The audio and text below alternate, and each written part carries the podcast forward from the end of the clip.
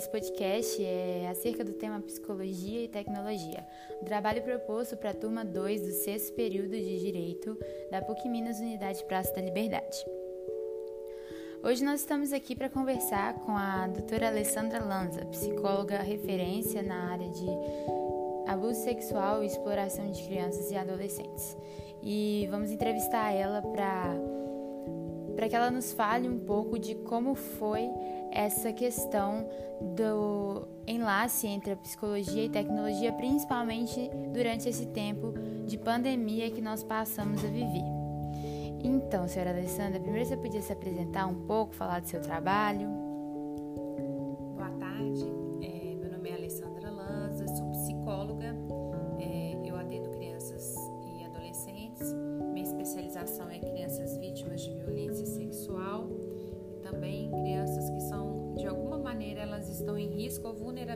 Social. Atendo na clínica desde o ano de 2006, sou formada em psicopedagogia, eu faço uma especialização ali no CEARAS, na USP, em São Paulo, dentro do Centro de Referências Relativos ao Abuso Sexual, é, dentro do IML CEARAS. Desde então, é, a minha, especializar, minha especialidade é nessa área. Entendi. E você poderia é, falar um pouco para a gente como que foi esse seu contato com os atendimentos virtuais que passaram a ser feitos com mais frequência durante esse momento de pandemia? É, se você fazia isso antes, se isso começou a ser mais frequente depois que isso tudo aconteceu, como que foi essa transição para você? Bom, Sara, o que acontece? É, antes todos os atendimentos ele, eles eram é, presenciais. Né? A minha clínica é uma clínica física, eu atendo em Belo Horizonte e a, os atendimentos eles eram presenciais. E desde então, só alguns pacientes que eu atendo, atendia de maneira virtual, quando eles são fora do país, então eu faço esse atendimento é, online em algumas instituições, enfim. Mas a partir, até mesmo porque meu atendimento é de base psicanalítica, né? É um atendimento realmente que conta com esse contato presencial com o paciente. E desde o início da pandemia, foram vários desafios. Eu acredito que todos, tanto o paciente quanto os profissionais da área da psicologia e demais áreas que têm esse encontro com o outro, é, sofreram realmente uma mudança na forma de atendimento. Até então, isso era muito pontual, até mesmo porque os atendimentos pelos, é, que foram liberados pelo CF, CFP, né, que é o Conselho Federal de Psicologia, ele foi implantado ali no ano de 2018, né, a partir que é, tem uma resolução, a qual era alguns atendimentos e esses pontuais. E agora é, essa resolução ela se ampliou justamente para que a gente possa atender o maior número de pessoas possíveis. Por quê? Com a pandemia, os casos eles aumentaram é, grandemente, né? Ah, então, esses, o atendimento ele tornou-se basicamente virtual. Sim, entendi. E a tecnologia, como, como a gente sabe, é algo que realmente é, quebrou todas as fronteiras, principalmente a fronteira física que a gente tinha. A tecnologia trouxe avanço para várias áreas e uma dessas foi justamente a área da psicologia. Mas eu queria perguntar qual a sua opinião acerca do uso da tecnologia para a psicologia em si. Qual é a sua opinião sobre, é, nesse recorte que nós estamos fazendo, os atendimentos virtuais? Você acha que é, piorou a qualidade, melhorou a qualidade? Foi um ponto positivo você ter essa oportunidade de fazer um atendimento virtual, às vezes com uma pessoa que antes você não fazia, mas ao mesmo tempo, quais as baixas que você teve em relação é, a perda de qualidade mesmo no atendimento? Como que você vê esse enlace? Então, vamos começar pela parte positiva. Né? A parte positiva é o que você já demonstrou através da sua fala a respeito do, do alcance, da abrangência da psicologia em vários níveis, né? porque a gente pôde atender o máximo de pessoas e assim atuar é, dentro desse contexto de pandemia, de urgência, de demanda social que foi intensa em vários locais, né? tanto no consultório quanto em lugares a quais as pessoas estavam precisando de atendimento e que nós podemos é, colocar-nos ali à disposição para esse atendimento. Esse foi um fator positivo, é, esse alcance realmente da, do psicólogo até o seu paciente. Um aspecto que me chama muita atenção, Sara, que eu, eu venho discutindo até ele, é sobre a questão da ética mesmo, né? Porque assim, nós não temos a confiança, é, a confiabilidade nos equipamentos, por exemplo, nas plataformas digitais. Então, se você for assinar qualquer contrato com a, a plataforma digital, ela não te dá uma segurança de 100%. E isso pode ser um fator que eu acho eu acho não, eu acredito que é um fator que nos deixa um pouco é, apreensivos, apreensivos né? porque uhum. assim, é, quando você está com seu paciente dentro do consultório, você tem essa segurança que o sigilo ético, o sigilo da sessão, ele está sendo mantido.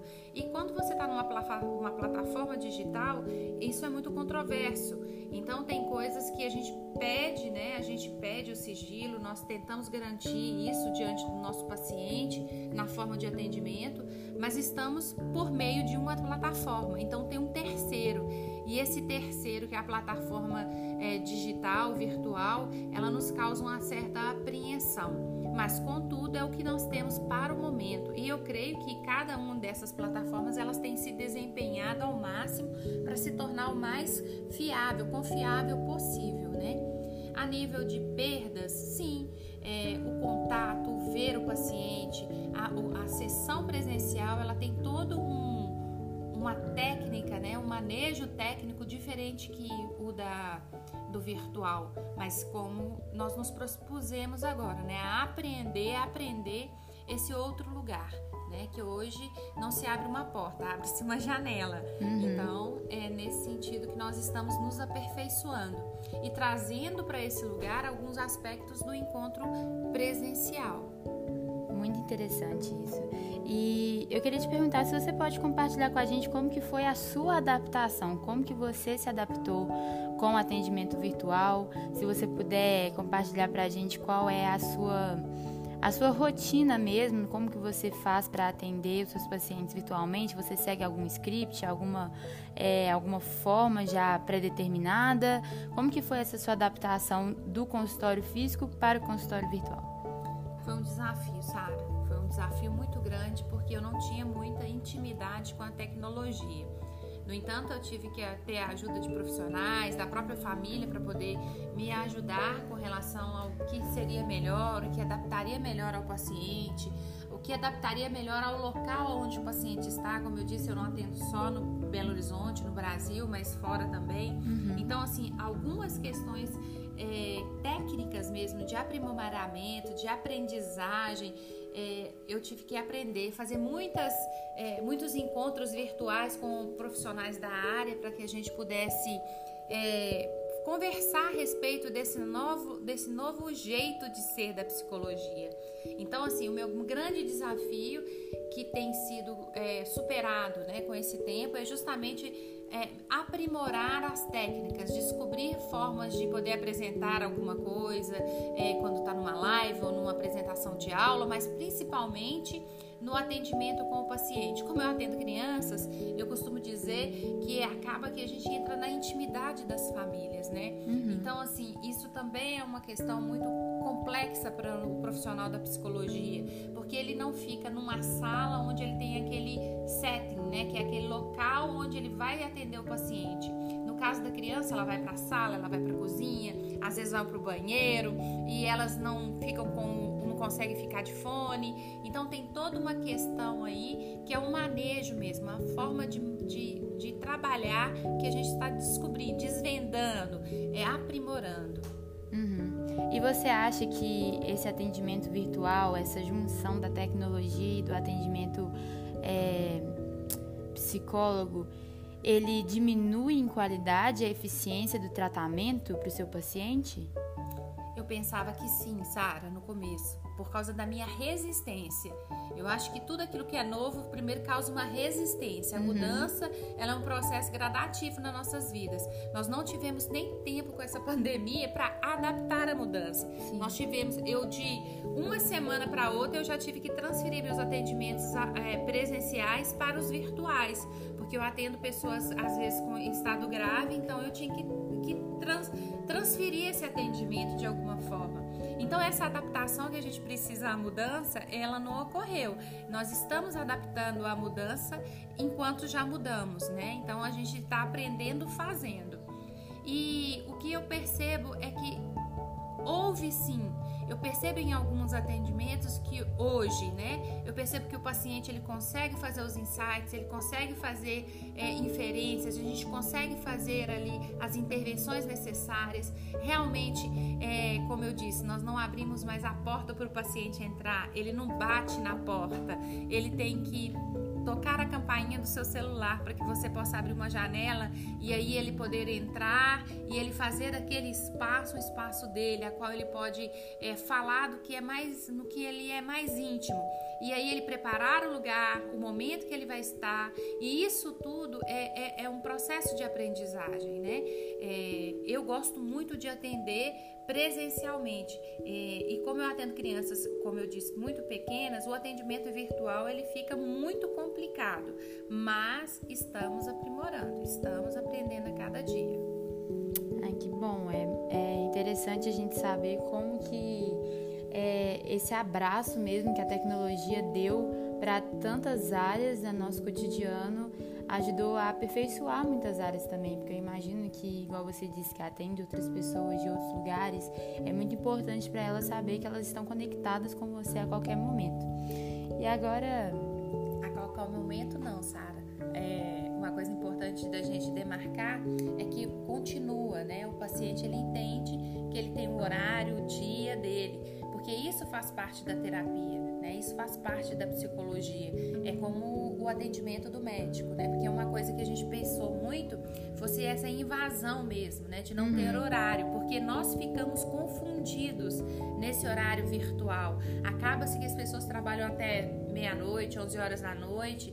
E isso também é uma outra coisa que eu gostaria de pontuar, que foi uma, um desafio, uhum. né? Porque nós tivemos que aprender a fechar a porta do consultório quando dava o horário, porque senão a gente estendia a agenda até 10 horas, 23 horas, e isso não é o que é, é, é, é bom para o paciente, nem tampouco para o profissional da área. Então, delimitar o espaço, continuar com o horário, continuar com o dia fixo da semana, para que isso, é, é, esse, esse trajeto, essa forma de agir, né, de trabalhar com o, o, o, o paciente ou o cliente, depende da clínica, é, ela pudesse entrar nessa rotina de atendimento, com horários, com dias, para que o final de semana existisse, para que o horário de trabalho existisse, que eu acho que também foi um outro grande desafio. Desculpa é, ter interrompido, Não, mas achei sem importante. Problema, sem problema. Então, para encerrar, eu queria que você deixasse é, um incentivo mesmo da importância da terapia, mesmo que virtual, mesmo que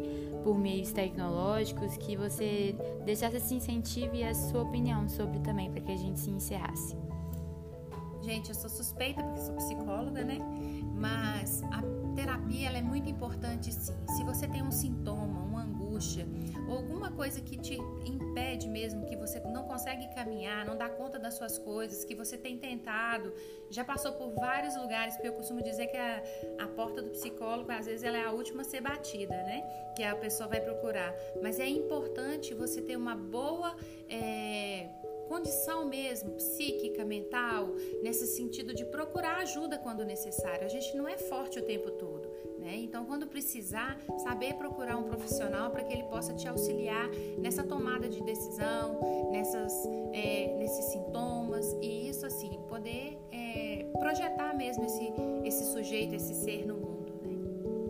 É isso aí, muito obrigada, viu, Alessandra, pela sua participação. Nós agradecemos. Espero que tenha ficado é, claro para os nossos ouvintes qual foi a, a relação que a gente quis passar entre a psicologia e a tecnologia nesse recorte específico da pandemia, porque foi realmente algo muito pontual que a gente teve durante esse tempo, que foi essa transferência de muitos atendimentos físicos para atendimentos virtuais, uma nova realidade que esses profissionais tiveram que se adaptar, é, falar um pouquinho das, dos desafios, dos pontos positivos, da opinião pessoal.